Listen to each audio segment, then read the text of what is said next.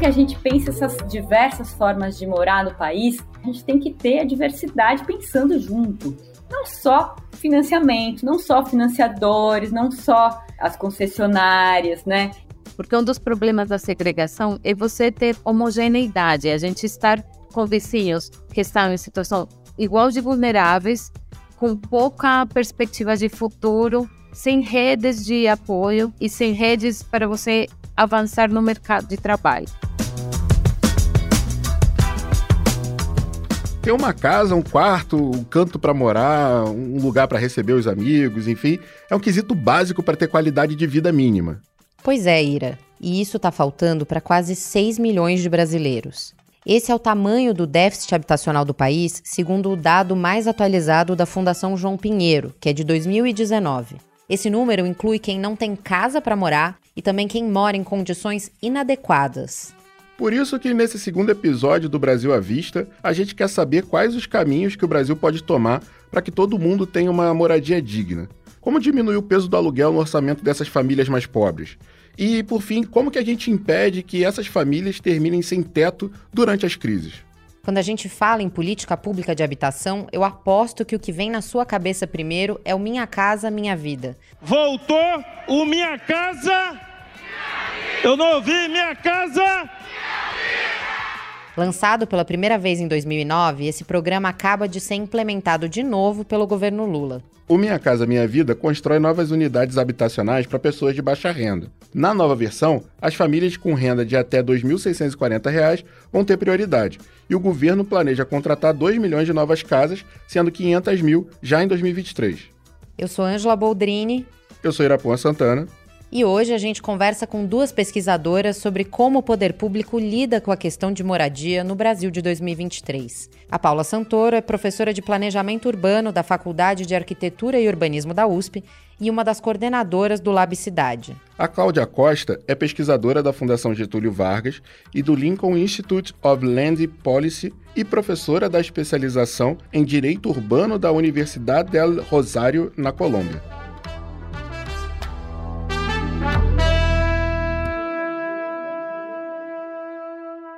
Paula, Cláudia, primeiro queria começar agradecendo vocês por terem aceitado o convite de participar aqui do podcast, fazer a entrevista. É, e eu queria começar perguntando, hoje no Brasil, qual que é o principal desafio em termos de políticas públicas quando a gente fala de moradia no Brasil de 2023? Eu acho que o principal desafio quando a gente fala de moradia no Brasil é que a gente historicamente teve políticas federais fortes que construíram, inclusive, o urbano no Brasil, que foram de incentivos à produção via mercado de novas unidades habitacionais é, no formato da propriedade privada para as famílias acessarem através de endividamento. Né? Esse modelo ele é muito distante da realidade das diversas formas de moradia do país e do quadro de necessidades habitacionais, que nem sempre é de pessoas que têm renda. É gente morando na rua, gente em situação de vulnerabilidade, gente que não consegue comprovar renda, que não tem conta no banco, né? A gente tem ali uma série de, de situações onde a gente não consegue ver essa população incluída. Por algum tempo, nos anos 90, a gente mudou a agenda habitacional para por exemplo, urbanização de favela, é, mas são ainda recursos poucos programas que eles não estão voltando com a mesma força que tiveram nos anos 90. E essa política única de produção de novas moradias com endividamento e propriedade privada, ela tem encarecido as terras públicas, então ao invés dela dar conta do déficit habitacional, ela acaba criando mais déficit, porque a terra fica cara, os aluguéis sobem, né? E a gente vê o ônus excessivo com o aluguel crescendo na formação do nosso déficit. Ela acaba, muitas vezes, como o controle da renda feito por empreendedores privados, né? A gente está vendo isso aqui em São Paulo muito forte, mas no Rio também. A moradia acaba indo para os investidores privados, porque quem controla, né, quem tem acesso a essa renda é o próprio privado. Então a gente está vendo uma produção de novas unidades muito grande, mas não chega para quem precisa.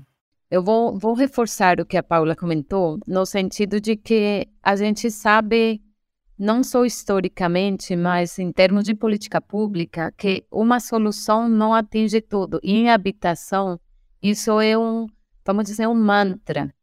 Assim, quando você considera desde a política pública que com uma ferramenta e um olhar você vai resolver o problema habitacional, você já começou, digamos, errado né? Porque o problema habitacional ele é um, como se você tivesse uma escada, uma escada de cores. Então você tem muitas situações diferenciadas e a gente tende a, a utilizar um mecanismo único. Né? Neste caso, o que a gente tem mais de recente são programas de financiamento, né? de, de apoio ao financiamento habitacional, para atender uma variedade muito grande de situações que na prática vão ficar de fora. Esse, para mim, é uma das questões principais né, da habitação hoje. E a outra tem a ver com o que esse modelo produz, que a gente precisa realmente dar um, um, um passo para trás e repensar se a gente realmente quer continuar com o que esse modelo produz. Esse modelo produz segregação, é um modelo que exclui as pessoas do espaço. Então, quando você tem um modelo que ele, a gente já sabe que esse é o resultado, não só em termos de espaço, né, as pessoas ficam mais fora, mais longe, mas de, de efeitos, né, porque o principal problema de você ficar longe são os efeitos de ficar longe, né, ele tem efeitos sociais e para todos nós, né, então aquela família que ficou muito longe, na verdade, ela ficou longe das oportunidades. E a cidade também vai arcar com um monte de custos que não seria, digamos, a solução adequada, né? Então, assim, o, Brasil ele é um país que ele tem problemas de quantidade, preço e localização. Os três aspectos que você precisa não é fácil, mas você precisa na política pública tentar que os três aspectos sejam considerados, né? É, nem no Brasil, nem na ma grande maioria de países, o mercado vai resolver para você esse problema de falta de moradias com quantidade, preço e localização. A maioria de programas vão mexer em uma coisa ou em outra, mas para você ter um resultado de política social adequado, você precisa dos três. E esse, para mim, é um dos grandes desafios. Pensar a política pública a partir do que você precisa que ela gere, não do que você digamos, unicamente tem como possibilidade de fazer desde seu escopo de opções. Dialogando com a Cláudia aqui, a gente precisa ter condições urbanas, né, para essa localização que a Cláudia coloca, né? São boas condições urbanas para habitação. Por exemplo, Minha Casa Minha Vida, eu estou aqui com é, dados de 2009, 2017, produziu 5,4 milhões de novas unidades habitacionais aonde, né? Se você for olhar só o indicador de esgoto das nossas cidades, ou seja, rede de coleta de esgoto, não estou nem falando tratamento, não daria para construir esse, essas unidades todas, porque muitas das nossas cidades não têm condições de saneamento para receber esses novos empreendimentos, né? Então, a gente teve aí expansão urbana sem infraestrutura básica, que a gente chama, né? Que é rede de água, rede de esgoto, é, é, iluminação pública, condições de segurança, pavimentação adequada, é, uma série de iluminação, energia elétrica, né? Se fosse pegar todos esses aspectos e falar, olha, só vai construir novas unidades, aonde tem uma boa condição de urbanização, não daria para fazer essas 5 milhões de unidades que foram feitas, né? Então a gente tem desafios urbanos, né, para fechar essa equação. É muito interessante, né? Ver como é difícil compatibilizar tudo, a gente tem que eleger algumas prioridades, né? Por assim dizer. E aí eu venho com a pergunta é, sobre como que acaba sendo calculado esse déficit habitacional, né? Olha, em termos gerais, assim, cada país faz uma medição com critérios um pouco mais detalhados em função do que ele quer observar. Mas em termos gerais, para todos nós discutir o assunto, para ele deixar de ser um assunto só de técnicos, você tem dois grandes fontes de necessidade habitacional. Uma é falta casa, ou seja, por exemplo, quando na mesma casa está morando eu com minha família e meu filho com a família dele, mas ele, se ele pudesse, ele gostaria de morar em outra casa. Então aí está faltando uma casa. Isso que a gente chama déficit quantitativo, falta uma unidade habitacional no preço que eu possa pagar, né? Meu filho não sai da minha casa não porque ele goste de morar comigo, ele não sai porque ele não consegue pagar uma casa que ele consiga bancar com o recurso dele fora da minha, né? Então, assim, você tem uma parte do déficit é unidades faltantes, vamos dizer, nas condições que você precisa, né? De quantidade, preço e localização. A outra parte do déficit é eu moro numa casa, mas essa casa não tem condições adequadas. Isso que a gente chama de déficit qualitativo. Ou seja, você tem a casa, a casa existe, a moradia existe, mas, por exemplo, ela não tem conexão à água que corre frequentemente, mas tem que ir tirar água lá de um poço, por exemplo, né? Ou você está numa área que essa casa tem algum tipo de risco, pode ser um risco que é mitigável, mas essa casa está sendo afetada por aquela situação, ou ela está muito deteriorada e porque, por exemplo, o teto não está bem, as paredes não estão bem, e eu não tenho recurso para deixar ela em bom estado. Então, você tem dois grandes componentes aí do que a gente chama déficit. Casas que estão faltando, a gente tem menos casas das que precisa, e o outro é uma parte dessas casas está com problemas. Isso que compõe o déficit no, no país. A gente sabe que o programa Minha Casa Minha Vida, ainda que ele produziu muitas unidades, elas não necessariamente reduziram o déficit, como a gente esperaria. Né? Ainda que se fez um grande esforço público, e esse esforço público implicou muito recurso, e aqui vale um parênteses para falar que o Minha Casa Minha Vida tem também méritos, mas um mérito que vale a pena trazer aqui é que ele atendeu a população de baixa renda. Isso foi uma grande novidade no país, porque antes não existiram programas de grande escala, né, de grande alcance, que considerassem as pessoas de baixa renda. Paula, quer complementar? Quero. É, por que isso acontece, né? Então, acho que a primeira coisa é que, por exemplo, fizeram uma conta, né, entre um governo e outro, e o programa do Minha Casa Minha Vida mostrou que ele entregou 1,3 milhões de novas moradias de 2009 a 2013 e mais de 1,9 milhões de unidades foram contratadas até 2011, né? E o déficit cresceu na mesma proporcionalidade, ou seja, como é que eu faço um milhão de casas e o déficit segue sendo um milhão, né? Cresce igual. A conta não fecha, né? Que a gente fala. E por que que não fecha? Aí tem várias questões, mas uma importante é que essa política que produz moradia pelo mercado e entrega de forma subsidiada e financiada, ela encarece os preços da terra e ela, ela também ela aumenta a capacidade do comprador a ceder essa unidade. Então, os preços todos sobem, porque os proprietários a vender sabem que eles podem vender mais caro. Essa subida toda aumenta principalmente o ônus excessivo com aluguel. Então, dentro do déficit, qualitativo né, e quantitativo, a gente tem algumas variações que estão crescendo mais.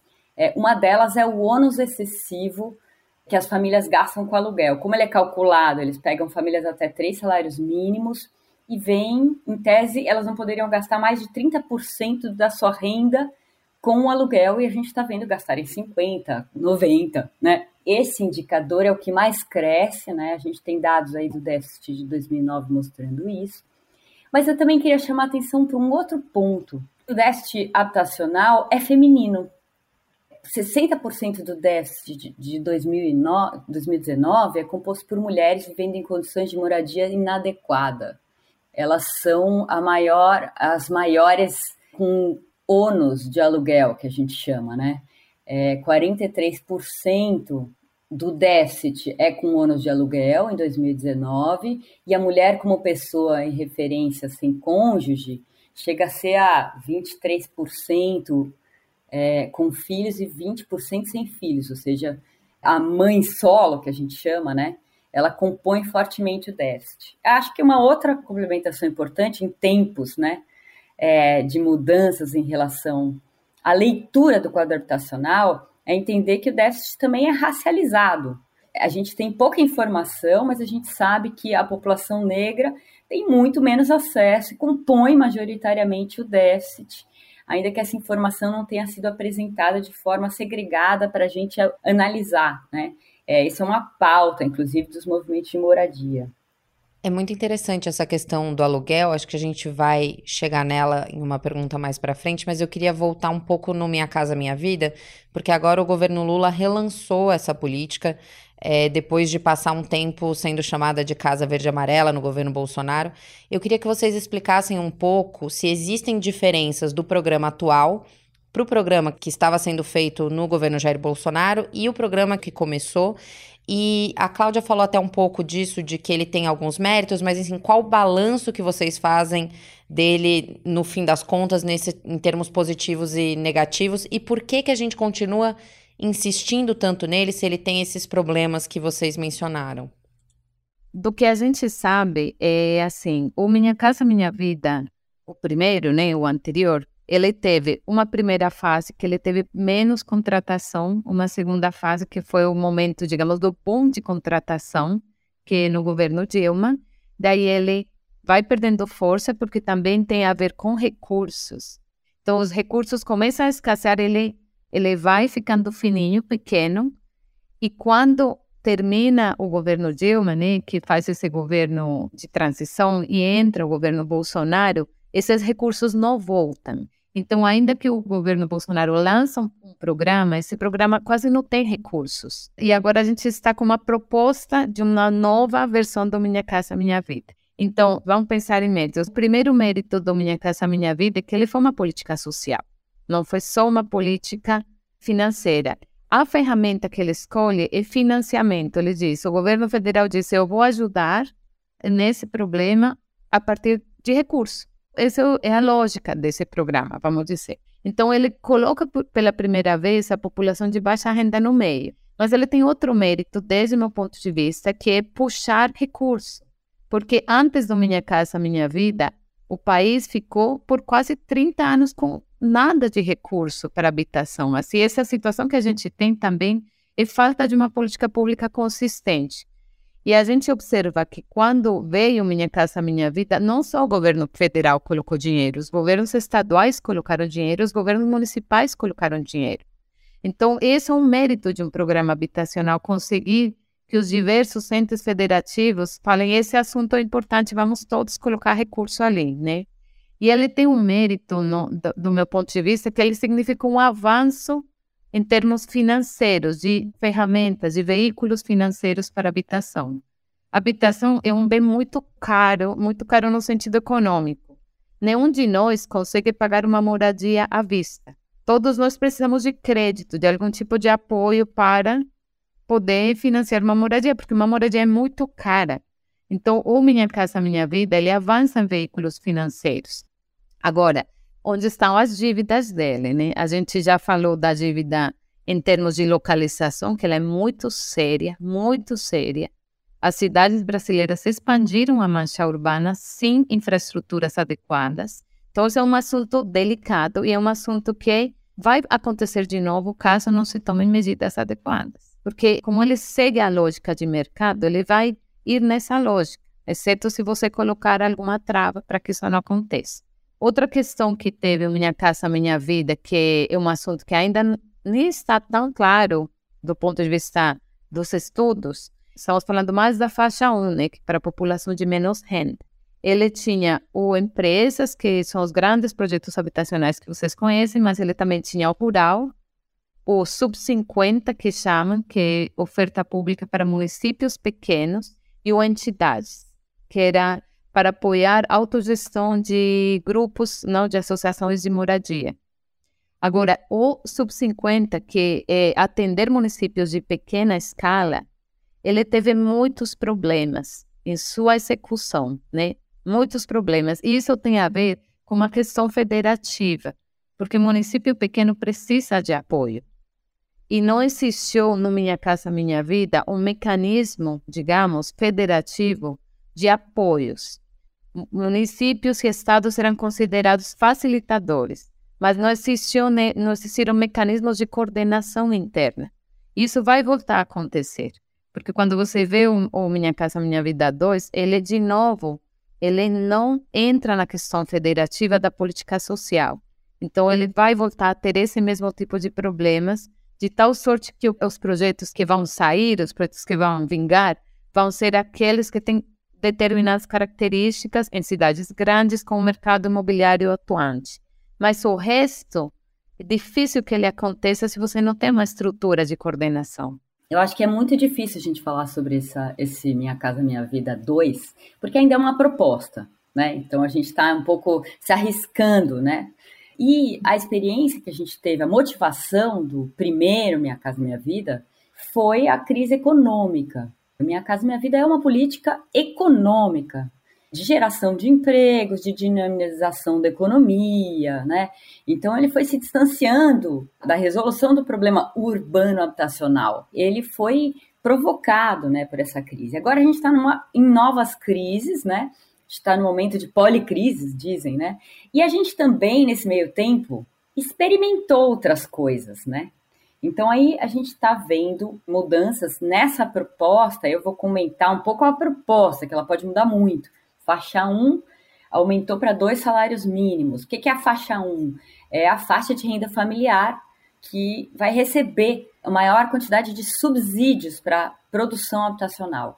Né? Eles dizem na proposta anunciada ainda é, de forma muito vaga que para essas faixas de renda mais baixa, é, a faixa 1 vai ser 95% subsidiada e 50% das unidades ou do recurso, eu entendo assim, não sei ainda, serão reservadas para essa faixa 1. Isso é um aumento considerável em relação ao momento anterior, né? E tem algumas novidades, eu acho. É, acho que duas merecem comentários específicos.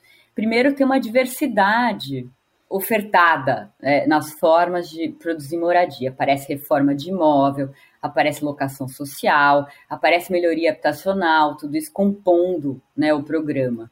Então, tem, de uma certa forma, um debate com essa crítica que a gente fez de não ter diversidade da política. Tem uma outra novidade, que é, é a combinação com parcerias público-privadas, que a gente testou, especialmente São Paulo, mas a gente tem em outros lugares do país, que ainda é muito pouco avaliado e muito criticado, porque o que ele está produzindo em São Paulo não vai para quem precisa, definitivamente. E qual é o problema da PPP habitacional como modelo? Ela é muito cara, ela tem um financiamento que ocorre separado do endividamento público e que tem a PPP de novo também. Ela traz os serviços habitacionais, ela vê a moradia como serviço. Então, é, e ela recebe contraprestações dos governos para essa gestão. Então, é uma outra forma de financiar o mercado, não mais apenas como construtor, mas como gestor do aluguel dessas unidades. E também com exploração econômica. Então, Paulo, eu posso ter um shopping center no meio de uma terra pública com dinheiro público é, numa PPP? Sim, posso. Então, a nossa preocupação, as PPPs estão com incentivos em terra pública, que vai para faixas de renda mescladas, não só para os mais baixos. A gente está vendo recursos urbanísticos estimulando esse modelo, então eu dou desconto na outorga onerosa, não, não cobro a outorga onerosa do direito de construir, eu dou isenções aí de PTU, e a gente está vendo um modelo de locação, de política de locação associado às PPP sendo desenhada para faixas de renda mais altas, de três salários mínimos ou quatro. Essa é, é uma das principais críticas. A outra é que é um produto caro. É como se eu, Paula, fosse na Caixa Econômica Federal, eu posso hoje comprar uma unidade é, para mim por 270 mil reais, mas no final, se eu financio, ela vai custar 500 e pouco, claro, porque tem o dinheiro no tempo, tem o juro que incide, né? Só quem está pagando isso? O governo. É, o governo paga né, essas unidades, compra as unidades construídas via PPP e paga num modelo financiado no tempo caro. Então, não vai dar para fazer para todo mundo. Claro que PPPs habitacionais de locação para renda média interessam para as cidades como um todo, mas a questão é: vamos colocar nossa energia nisso? A energia pública, o recurso público estimulando para faixas de renda mais alta, uma moradia inacessível, que transforma o urbano e substitui a população, que os pobres estão saindo das áreas de PPPs é, num processo de expulsão e transformação, por exemplo, de um território negro popular do centro de São Paulo para um território de classe média. Puxando justamente esse, esse gancho né, da transformação e da própria Constituição, né, a gente vê que, que a história do Brasil é basicamente isso. Né? Você tem é, a população mais pobre nos grandes centros sendo expulsa para é, as áreas mais periféricas. Né? E ainda hoje em dia, né, existem essas, essas discussões onde a ideia é trazer as pessoas mais pobres para o centro, onde vai ter maior estrutura, menor distância para o trabalho, né? É, aumentaria sim a demanda por moradia e a povoar a região, trazendo tanto o acesso a serviços públicos, gerando maior sensação de segurança e diminuindo custos de transporte, deslocamento, é, trazendo mais qualidade de vida. E aí eu queria saber o que, que falta para a gente conseguir de fato fazer esse tipo tipo de movimento que, em tese, seria um ciclo virtuoso, ao contrário do que vem acontecendo hoje em dia? Olha, tua pergunta é uma pergunta que, no fundo dela, se o, fundo, fundo, fundo, mais fundo da sua pergunta é segregação. Como que a gente quebra a lógica da segregação? Porque a segregação não é outra coisa que morar separados. No nosso caso, tem a ver com renda e com cor. E quem está em pior condição está na pior localização. Mas não é só que ele está na pior localização, os vizinhos dele estão todos na mesma situação dele. Porque um dos problemas da segregação é você ter homogeneidade, a gente estar com vizinhos que estão em situação igual de vulneráveis, com pouca perspectiva de futuro, sem redes de apoio e sem redes para você avançar no mercado, né, no mercado de trabalho. Então, como que você quebra esse círculo da segregação? Esse círculo da segregação, ele tem a ver, em parte, com decisões de política pública claras e, em parte, com uma questão cultural de mitos. Um mito típico que aparece em todas as eleições quando você fala de colocar habitação social em um bairro que não é um bairro segregado. O primeiro, ah, vai desvalorizar a propriedade. Isso é um mito. É um mito porque isso não está comprovado. Isso geralmente não acontece. Outro, a gente mora assim porque a gente é assim, porque o que você vê aqui da distribuição nossa na cidade é uma simples, é um simples espelho da nossa diversidade econômica. Então, se a gente tem muitas pessoas mais pobres e umas mais ricas, a gente mora assim. Na verdade, não é assim. Você tem lugares mais segregados e menos com menos distância econômica e lugares com mais distância econômica e menos segregados. Vou falar de outra maneira. A gente decide, nós como cidadãos, como governo e como mercados, né? Que a Paula estava se referindo principalmente ao governo e ao mercado. Nós decidimos como a gente vai ocupar o espaço. A segregação ela é feita da sua decisão, da minha decisão, das decisões do governo e das decisões do mercado. Então, quando a gente decide que não quer morar perto de alguém por um X motivo, a gente também está contribuindo à segregação. Cláudia, você trouxe um, um ponto que é muito chave, né? e que vai trazer aí um paralelo, que é a, a, questão da comparação entre Brasil e Estados Unidos, né? Nos Estados Unidos a gente teve as leis de Jim Crow que falavam, ó, aqui tem espaço para negros e espaço para brancos. E aqui no Brasil não tivemos essa lei, mas na prática é o que acontece, né? É. É, e aí eu queria que você também inserisse esse, esse comentário é, dentro dessa sua análise, que eu acho que é super, dá super para a gente entender um pouco, né, o, o porquê a gente está nisso. Os Estados Unidos têm um sistema de planejamento um pouco diferente do nosso aqui do Brasil. Então, o planejamento, historicamente, nos Estados Unidos, ele é utilizado para manter a segregação. Você usa as regras da cidade para não misturar e para dificultar que uma pessoa de cor negra mude para um lugar mais branco. Aqui, um pouco também, mas um pouco menos intencional. A gente fala, o, o NIMBY é um, é um nome que se dá quando eu não quero que pessoas de outra condição econômica ou racial ou cultural morem perto de mim. Tipo, eu falo, não, habitação social é maravilhosa, mas não aqui no bairro que eu moro, tá? Lá, longe, né? Eu até gosto e até voto em você, prefeito, se fizer moradia social, mas não vai colocar perto de mim. Você tem o oposto do NIMBY, que o yes, in my backyard. Ou seja, você tem movimentos de cidadãos que falam, olha, aqui eu estou disposto, né? Tem muito a ver com movimento social, Mas tem a ver, sabe com o quê? Também com experiências, com testes. Nos Estados Unidos, teve um teste, lá pela década de 80, alguns juízes começaram a pressionar uma coisa que eles chamam medidas desegregadoras, ou seja, você deixa de segregar. E pressionavam os, os governos municipais a tomar medidas de desegregação.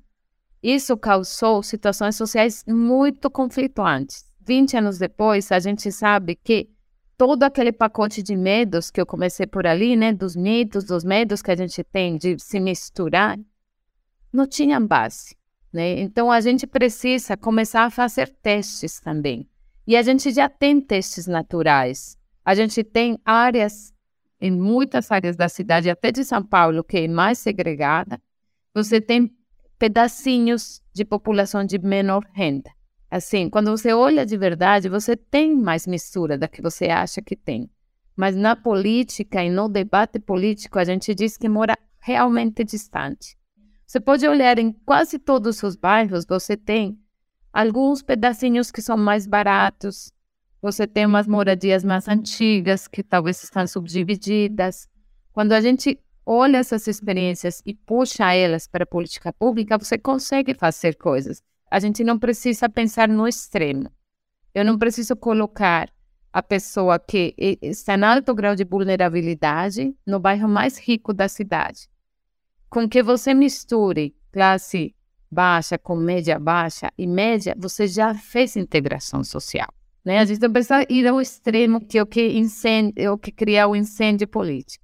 Polêmico tema, muito bom, né? Ele vai no coração da questão. Primeiro, política habitacional é política urbana.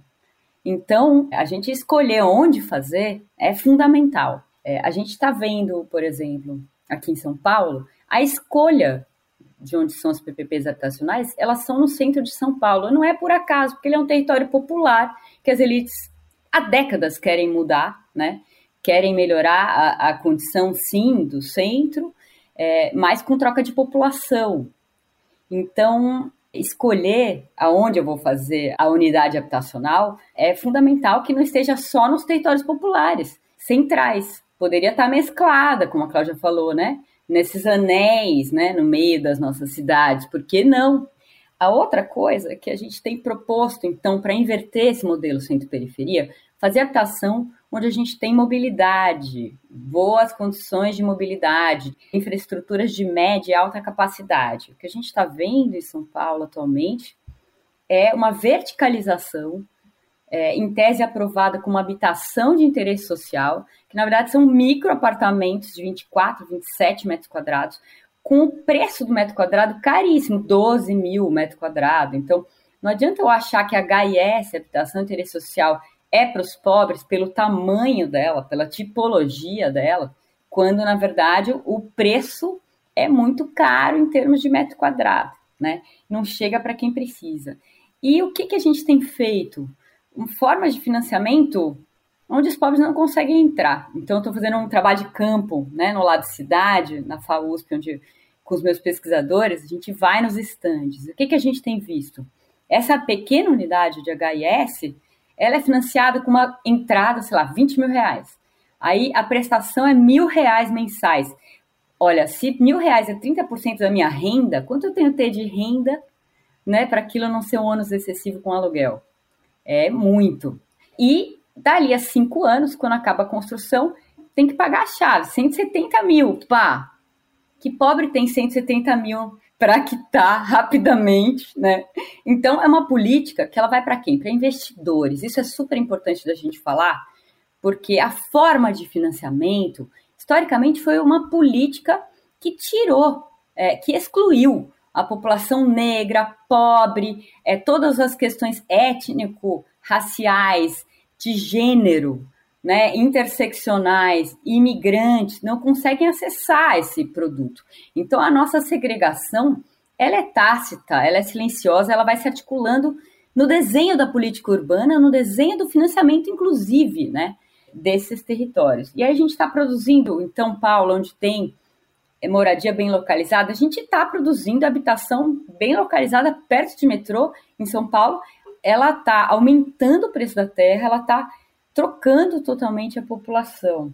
E acho que a última coisa que eu queria comentar é que a gente também fez um trabalho lá no Lab Cidade, mostrando que a verticalização de São Paulo, a verticalização é branca.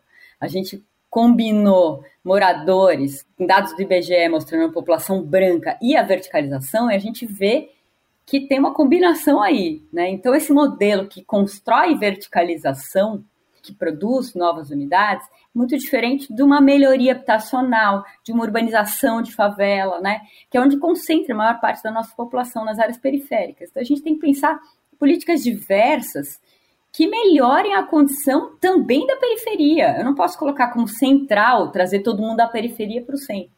Eu tenho que ter política nos dois lugares, né? Tem que ter políticas muito diversas, tem que ter diversidade de renda, de raça. Só assim a gente vai superar as nossas desigualdades históricas, estruturais, racializadas de gênero e de classe, né? Para pegar três temas. A gente estava falando sobre essa questão de segregação e trazer as pessoas para o centro ou não, a política na periferia. Uma coisa que tem chamado muita atenção, pelo menos para a gente que está nos jornais nos últimos anos, são os movimentos de trabalhadores sem teto. Que, pelo menos em São Paulo, que é a experiência com a qual eu tive mais contato, eles parecem se dividir em dois tipos de ação: a ocupação de terrenos vazios, e aí com a formação de um acampamento e também a ocupação de prédios desocupados. Então, a primeira pergunta que eu queria fazer, por um lado, é que tipo de ações, que tipo de necessidades esse tipo de ocupação aponta, né? Se isso está sendo feito, para onde essas pessoas estão olhando, o que, que elas apontam como necessidade. E a outra questão que eu queria trazer é sobre a locação social, que a Paula mencionou que está prevista agora no Minha Casa Minha Vida Novo, mas a gente ainda não sabe como vai funcionar, e tem essa questão do peso do aluguel. O que seria um bom modelo de locação social? Existe alguma experiência internacional, alguma coisa para a qual a gente possa olhar para diminuir esse peso do aluguel para as famílias e diminuir os riscos de vulnerabilidade delas? Bom, você fez duas perguntas aqui. Uma sobre a ociosidade, né? Sobre o que, que a gente faz com aquela propriedade ociosa. E a outra é sobre locação social. Então, vamos aí. Elas são vinculadas, né? Como a Paula vem frisando. É, aqui, a, a, política não é só política habitacional, não é uma política setorial no sentido de uma casa, né? É uma política que ela tem umas, um monte de interfaces ambiental, urbana, de mobilidade, muita coisa ali, né? Renda também. Bom, em termos de ociosidade, que é o que você vê quando você vê uma propriedade ociosa? Você vê que ela está ociosa porque ela não está sendo utilizada. E aí entra, digamos, nossa lógica de função social da propriedade, utilizada no sentido que seja útil para todos nós, como cidade. Porque você vai perguntar para o proprietário, para ele pode não ser ocioso no sentido de que para ele traz um benefício deixar esse imóvel ali. O problema é que cada imóvel ocioso ele vai trazer um prejuízo para todos nós como cidade, né? Porque, por exemplo, se você deixa um terreno ocioso, a próxima localização tem que ser, tem que ser mais longe, né? Porque aquele que deveria estar sendo ocupado, que já tem infraestruturas e serviços, ele não está sendo ocupado, então você tem que pular ele para mais longe. E quando você tem construção ociosa, você tem um estoque ali perdido, né? Você traz deterioro né? A ociosidade está muito associada com deterioro. E você tem do outro lado um monte de gente precisando onde morar que não tem. Meu ponto de vista em relação às ocupações de imóveis ociosos é que tem um lado bem político, né? Tem uma ação muito política. Ela está procurando mostrar e visualizar que aquilo que a gente naturalizou, que é a ociosidade, não é natural e não deveria estar acontecendo. Então, eu acho que, para mim, tem um fundo político dessas ocupações. Isso se mistura com a política pública de que o que a gente faz quando tem um imóvel ocioso. Meu ponto de vista com ociosidade e com qual instrumento utilizar para combater a ociosidade é menos a pressão, no sentido que a gente tem feito testes, São Paulo fez uns testes com ociosidade, Vários países na região têm feito testes. Esses testes são muito difíceis do ponto de vista da gestão pública. Ele onera o setor público. Então, quem está sendo ocioso é o dono daquela propriedade que decidiu deixá-la ociosa. Quem está carregando o ônus da sociedade é o governo tentando empurrar ele. Só que as regras são feitas de tal maneira que resulta pior para o governo que para o proprietário. Então, eu acho que talvez pensar outro tipo de, de políticas de pressão que pressionem esse proprietário a mudar seu comportamento, mas não necessariamente do jeito que a gente testou. E tem uma questão tributária, né? Nosso sistema tributário não castiga quem deixa na ociosidade. Se você tivesse que pagar com o seu bolso, você pensaria um pouco mais se vai deixar ocioso ou não. É, eu acho que o que a Cláudia está colocando é, é importante a gente voltar um pouco, né? Nossa história do país é uma história de propriedade privada concentrada na mão de poucos, das elites brancas, homens. Então, negros historicamente não têm é, propriedade, negros e negras, e mulheres demoraram a ser proprietárias, né? Então, a gente tem uma política que segue a lógica proprietária, é um problema de cara. E isso a gente não está vendo desenhar. Políticas alternativas que não sigam essa lógica proprietária né? Não está clara na proposta é, discutida aí se existe espaço para cooperativas, né? A gente pode pegar modelos do Uruguai, aqui mais próximos do que os Estados Unidos, né? Que estão pensando outras formas de viver, né? Do bem viver, cooperadas, cooperativas, comunitárias, não proprietárias, né? Acho que isso é importante da gente é, lançar aqui como ideia. E a outra coisa é que acho que muito interessante essa questão da, de ocupar os imóveis vazios. Aparece sempre na mídia, né? A política habitacional tem que fazer tantas unidades e tem tantos imóveis vazios, esse número sempre casa, né, nas matérias do jornal.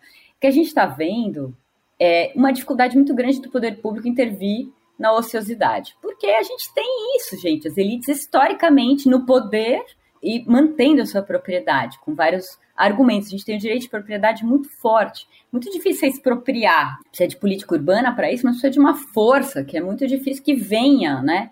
É, dessa nossa trajetória histórica, formativa mesmo, estrutural.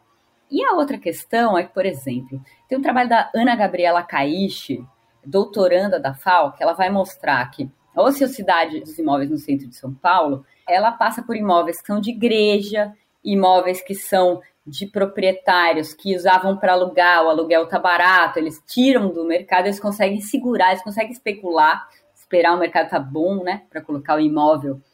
E muitas vezes propriedades fragmentadas de herança, muita dificuldade ali de você enfrentar esse nó da terra, né, que ela mostra.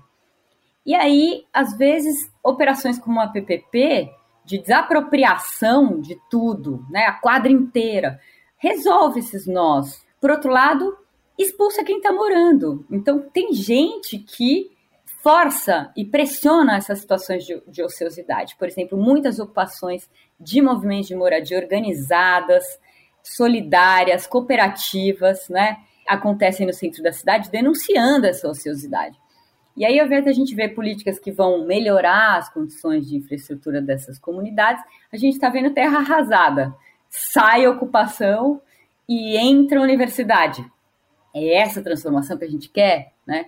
Com desapropriação, com recursos públicos, que pega essa terra pública com essa desculpa de resolver os nós, os nós, né?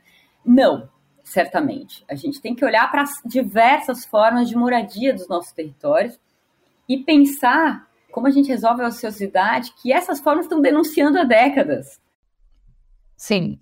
Bom, em, em, termos de locação social, meu ponto de vista é que a locação social é uma política necessária. Então, a grande maioria de nós tem alguma capacidade para pagar por habitação, mas essa capacidade não é necessariamente suficiente. Como que funciona a locação social? Aliás, é, os mercados de aluguel estão crescendo no Brasil. Não só por questões de dinheiro, mas também de preferências. Tem gente que não quer morar em casa própria porque as condições da casa própria são ruins para ela. Então, ela vai perder oportunidades se ficar morando lá no final do mundo. Ela prefere morar de aluguel mais próxima das oportunidades. Por exemplo, como seria um programa de, de locação social? Simplificando o modelo de locação social, ele vai dizer: olha, Cláudia, quanto dinheiro você tem para aluguel? Aí eu tenho 100 moedas. E o aluguel numa, numa localização boa para você custa 200. Você coloca 100 o 100 que você já tem, o governo coloca os outros 100 e você pode escolher, e aqui eu quero frisar essa questão.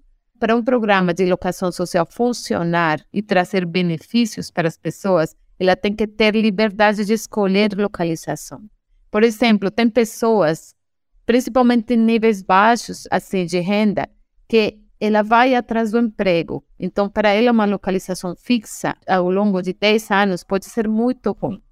Porque hoje ela tem trabalho no município da região metropolitana, amanhã tem outro, ou assim, ela vai ter que mudar em função das oportunidades. Se ela for de baixa renda, a, a liberdade, mais que liberdade, a flexibilidade de locação para ela vai ser bom, né? Tem coisas que o mercado, dentro de todo o, o ruim que o mercado traz, quando ele, ele age só em função de seu lucro, ele também traz vantagens hoje que a gente pode aproveitar. Os sistemas das plataformas, elas estão mostrando um panorama muito grande, as plataformas de, de locação, de onde estão localizados os imóveis. A gente pode fazer testes com as plataformas para que elas admitam outro tipo de imóvel, que é o imóvel de locação popular, por exemplo. E uma questão de locação social, que é muito jurídica, financeira, é a segurança. O governo pode entrar colocando a segurança que o beneficiário não consegue mostrar para esse mercado que ele tem, sabe? Então, assim, para algumas pessoas, eu considero que é um caminho. Sempre será um caminho temporário, sabe? Mas é um caminho.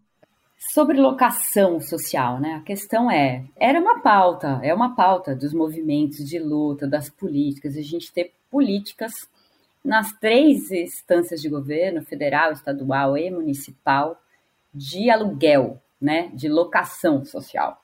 É, o que a gente está vendo são três modelos.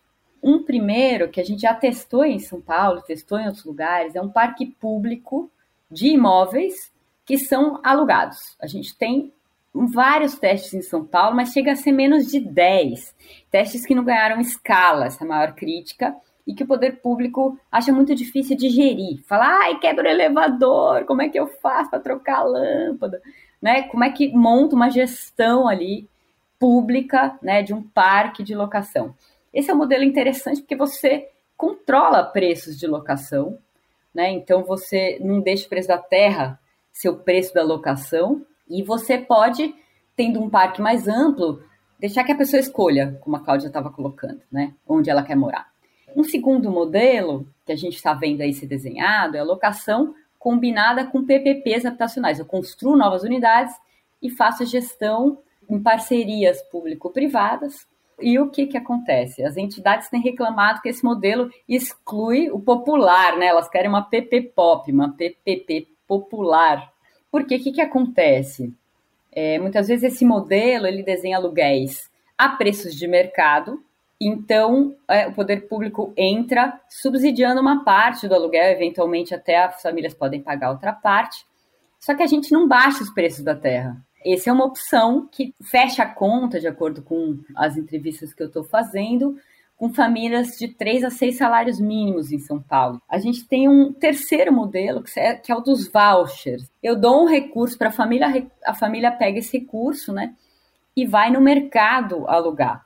O que acontece? Essa inflação dos preços de mercado, é, muitas vezes o voucher, né, esse valor que as famílias recebem, ele é calculado com com base na média da renda das pessoas da cidade, são lugares muito valorizados em geral, tem aluguéis muito altos, né? Então fica caro para o poder público e não garante a permanência da. Porque é muito difícil permanecer no aluguel. Você precisa ter muita interlocução, muita intermediação nesses processos de aluguel entre privados para a gente não ver formas de remoção privadas, né? Como os despejos que a gente está vendo crescentes né, no Observatório de Remoções do Laboratório, é, para que isso não se amplie Gente, é, trazendo aqui tudo que a gente aprendeu hoje, né, eu acho que dá muito pano para manga ainda. O que, o que ficou na minha cabeça, eu acho que na Ângela também, é que a gente ainda tem muitas pontas soltas, né? Dentro de todo esse tema de habitação e de tudo que envolve. E aí, é, para fechar assim, o que, que, na opinião de cada uma de vocês, seria a prioridade número 000001 que a gente conseguiria ter já uma melhora visível no curto prazo que poderia ser feito? Curto prazo e habitação não são exatamente compatíveis. Só produzir uma habitação, imaginando que você tem boas condições, que não demora muito o licenciamento urbanístico, que em, em formalidade, demora 24 a 36 meses. Então, assim, os mercados habitacionais, você tem que imaginar eles como um elefante, eles são pesados. Você tem que empurrar durante muito tempo, tem que ficar empurrando, colocando recurso, mas esse recurso não pode ser um recurso unidirecionado e de uma fonte. Você tem que usar tudo que você tem de capacidade para. Então, no curto prazo, coisas que eu pensaria, por exemplo, no Minha Casa Minha Vida, eu revisaria muito as regras de focalização, ou seja, quem vai se beneficiar, quais são as condições dessa pessoa. Outra questão que eu olharia no Minha Casa Minha Vida, pensando um programa que está aqui na nossa frente, que está sendo divulgado, certo? Eu acho que se o morador, o futuro beneficiário, tem um pouquinho mais de voz dentro do programa, ele vai dar melhores resultados. Porque hoje, para a população de baixa renda, é pegar ou, como que vocês dizem, pegar ou largar. Minha única opção como beneficiário hoje é dizer, aceito o que você me deu, que tem 90% de subsídio e moro naquela localização que eu não escolhi eu não tenho mais nada, ou não quero, fico morando na condição que eu consigo dar para mim. Os programas que se mostram, isso é evidência, gente, não é ponto de vista. Os programas que se mostram melhores para resolver os problemas habitacionais, eles dão voz para o beneficiário. Eles permitem que a pessoa diga alguma coisa. Você pode ter beneficiário que diga: olha, não precisa me dar 90% de subsídio, me dá 70%, coloco 30%, mas me deixa morar melhor. Eu não quero morar, morar tão longe, eu não quero pagar esse custo. E nesse sentido, o Minha Casa Minha Vida também precisa dar voz para os níveis subnacionais. Municípios e estados são simples facilitadores hoje. E isso faz com que o programa não atinja, não gere atenção aos interesses locais. Então, você tem um lado, um governo estadual, por exemplo, um governo municipal, que tem um programa próprio, que não é exatamente o, molde do Minha Casa Minha Vida, ou ele gira para o molde, ou ele fica de fora. Entendeu? E pode ser que o programa que ele tem, ele tenha melhor adesão com a situação que ele tem ali na sua frente. Eu acho que isso, para mim, seria uma questão de curto prazo, em termos de como que você faz o esforço público. É, bom, Concordo totalmente. Não tem política habitacional de curto prazo. Mas tem sim medidas emergenciais que precisam ser tomadas, né? Eu acho que a principal delas é que a gente tem muitas, muitas famílias em situação que a gente chama de deslocamento permanente, né, de transitoriedade permanente, que elas não têm segurança habitacional. E esse é o quadro de muitas das nossas áreas precárias, informais, que as famílias ficam mudando, né? Acontece uma questão de área de risco, elas são removidas, elas vão morar onde? Em outra área precária e elas são removidas de novo, eu vou morar em outra área, né? Uma medida emergencial pode ser dar segurança a essas famílias. Calma, nós não vamos te tirar daí de onde você está morando nesse minuto. Enquanto isso, a gente pensa melhorias para esse lugar. A gente pensa uma solução definitiva para você. Né? Mas uma sinalização clara dos governos de que elas não vão ter a vida em suspenso a qualquer momento, porque são violências lentas, né? Dispossessões lentas que essas famílias passam, que não são apenas a pena da moradia. Elas têm que mudar filho de colégio, eventualmente não coloca o filho no colégio, elas não conseguem chegar no trabalho, muda o custo de transporte. Isso afeta muito a vida das pessoas. Então é preciso sim pensar em soluções emergenciais, é possível nas três esferas de governo, a gente não está falando só do. Né, a gente está falando de política habitacional como um todo. É, o que a gente está vendo, muda de governo, o que está aparecendo aí, né? É, bom, tem não sei quantas mil famílias que estão em situação de risco no litoral. O que, que a gente faz com elas? Tira todas? Não tem, elas não têm para onde ir. a gente precisa ir olhando cuidadosamente, ter uma gestão cuidadosa desses casos, né? É, a mesma coisa acontece nas ocupações em centro de cidade. É, muitas vezes eles falam, olha, os movimentos estão em situação de risco. Tem ocupações, gente, com, com soluções tão perfeitas, assim, que ao invés de fiscalizar e cobrar e tirar e ameaçar essas populações, por que não incluir, acolher, desenhar política, né? Pensando no problema delas. Eu acho que isso dá para a gente fazer. E é claro, a construção da política habitacional a largo prazo, ela passa por um processo de construção democrático. A gente teve um primeiro Minha Casa Minha Vida desenhado pelas empreiteiras construtoras, né? No momento da crise habitacional norte-americana. Como vai ser esse? Como é que a gente vai incidir sobre esse desenho? Quando a gente tem interseccionalidade, a gente tem o debate racializado, generificado, o debate de classe, e essas pessoas representadas indígenas. Como é que eu penso é, moradia para indígena? Não dá para eu chegar lá no Belém e fazer Minha Casa Minha Vida que eu vi, que são casas de alvenaria, né, super quentes, onde eles não ficam dentro. Eles têm a casa lá para guardar umas coisas, né? E constrói uma outra paralela, só ganhou a terra. Então, assim, como que a gente pensa essas diversas formas de morar no país né? A gente tem que ter a diversidade pensando junto, não só financiadores, não só as concessionárias, as construtoras. É claro que a gente precisa ter o mercado pensando, o mercado junto com o poder público. Mas a gente precisa muito entender essa diversidade brasileira de formas de morar, de modos de vida, de territórios. E isso é emergencial. Tem políticas de acolhimento, políticas, um urbanismo do cuidado é, para quem está vivendo essa situação de, de transitoriedade permanente na vida, calma, a gente vai olhar para vocês, um pouco Silvio Almeida. a gente considera vocês no desenho da política. É isso que eu acho que esse é um passo importante. Este foi o segundo episódio do Brasil à Vista. A gente agradece às pesquisadoras Paula Santoro e Cláudia Acosta pela participação. A edição de som do Brasil à Vista é do Rafael Conkle. Nesse episódio, a gente usou um áudio da TV Brasil. Segue a gente no seu tocador favorito de podcasts para não perder os próximos episódios. Até semana que vem. Até!